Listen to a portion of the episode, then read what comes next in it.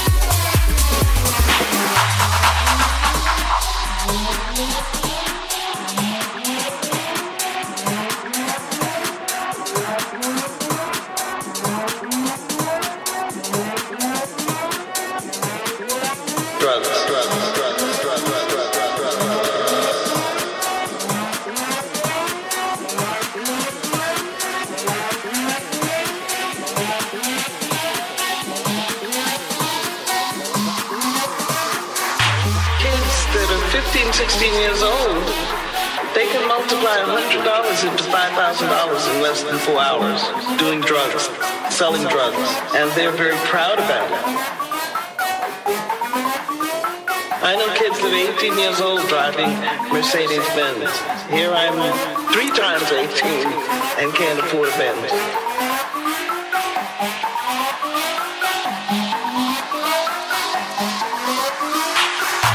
Kids that are 15, 16 years old, they can multiply $100 into $5,000 in less than four hours doing drugs, selling drugs, and they're very proud about it. I know kids that are 18 years old driving Mercedes Benz. Here I'm three times 18 and can't afford a Benz.